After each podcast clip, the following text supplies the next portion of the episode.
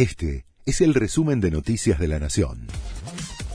La Nación presenta los títulos del lunes 5 de diciembre de 2022.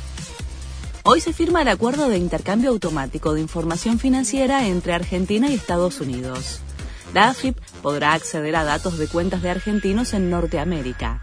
Sergio Massa asegura que hay unos 100 mil millones de dólares sin declarar.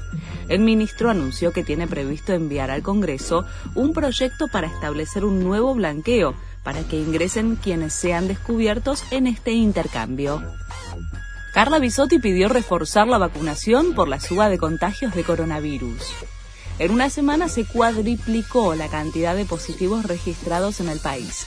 De 3.234 pasaron a 12.609, concentrados en su mayoría en la ciudad y provincia de Buenos Aires. En este contexto, la ministra de Salud pidió extremar los cuidados, pero descartó medidas restrictivas.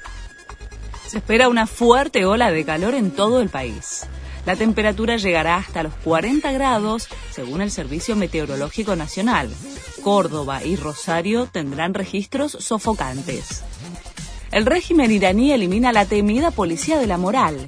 Tras casi tres meses de protestas que dejaron centenares de muertos, Irán anunció la abolición de la temida Policía de la Moral, acusada de la muerte de una joven detenida por esta unidad por supuestamente violar el código de vestimenta de ese país.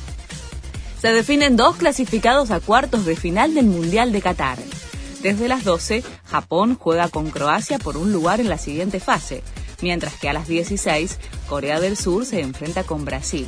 Ya hay cuatro equipos confirmados en cuartos. Argentina, Países Bajos, Francia e Inglaterra. Este fue el resumen de Noticias de la Nación.